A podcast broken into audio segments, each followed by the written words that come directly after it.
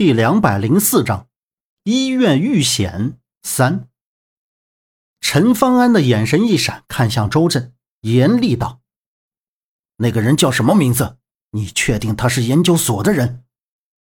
周震说：“那人没有说自己叫什么，他说话十分有七分是可信的，所以不管他是不是研究所的人，这下毒的肯定还在夏琼寺里。”就算不是研究所的人，也肯定不是寺院的僧人。孟莎一直到晚上天黑才回到医院。一进门，扫了一圈病房里的人，杨木躺在病床上睡着了。周震躺在另一个病床上，左阳坐在凳子上，只有他们三个人。而葛所长和陈方安都不在病房里面。周震看到孟莎回来，立刻起身，两个人站在病房外面。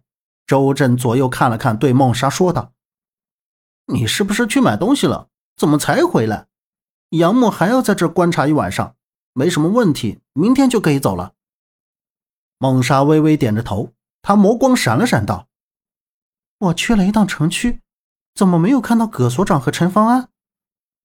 此时的走廊里有两名护士路过，周震侧了一下脸，望了望，又回过神道：“。”下午有人来找葛所长，说是有急事，就先回了夏琼寺。陈方安 还真没留意他，好像葛所长走了之后没多久，他就出去了。哎，到现在也没回来，这小子去哪儿了？那一定是跟着葛所长回去了。孟莎点着下巴肯定道：“你怎么知道的？”周震问道。孟莎缓缓道：“我在回来的路上。”听说夏琼寺被盗了，确切的说是古建筑研究所修缮的东西被人偷了，连警察也去了。古建筑研究所这次派了一组人过来，专门针对夏琼寺内部及外围全部做系统性的修缮工作。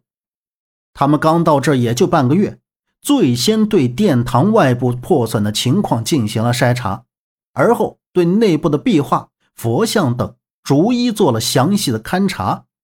这次夏琼寺丢的东西似乎是非常重要的，寺内的住持很是重视。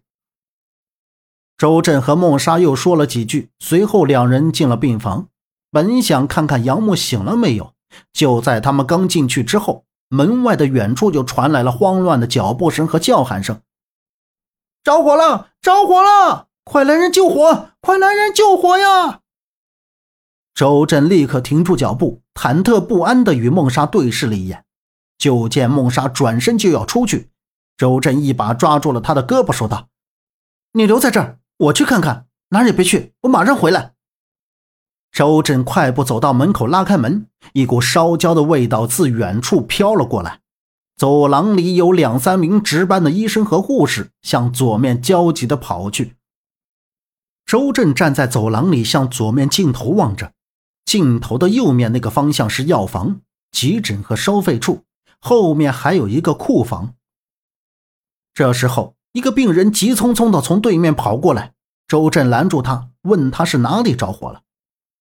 那人慌张的说是药房着火了，他说去找人帮忙，不然一会儿火势大了就会烧过来。见状，周震瞟了一眼那个方向，拍了拍那人的肩膀，让他多找些人。自己先过去救火。说着，两个人就各自分开行动。刚跑到尽头处，左阳也冲到了周震的身后，边跑边激动地说：“等等我，震哥，我跟你一起去。”周震看着那边远处十分混乱的场面，再加上忽然断了电，情况紧急，两个人就迅速地奔向火源的方向。杨木从下午吃了几口饭。把剩下的药片吃完，就一直昏昏沉沉的睡着。不知道什么时候，他闻到了一股难闻的浓浓烟味迷迷糊糊中，突然心悸一动，心中大喝不好。他猛然睁开眼，刚要起身，却发现眼前一片漆黑。紧接着，扑通一下，杨木就觉着有人趴到了自己的身上，然后就快速的起身离去。但凭那人柔软度和趴着的动作应该是个女人。杨木赶紧坐起身就见眼前有两个人影在病房中激烈的对抗房间中满是拳打脚踢和物品摔撞的摩擦声音。本集播讲完毕感谢您的收听欢迎您订阅下次不迷路哦。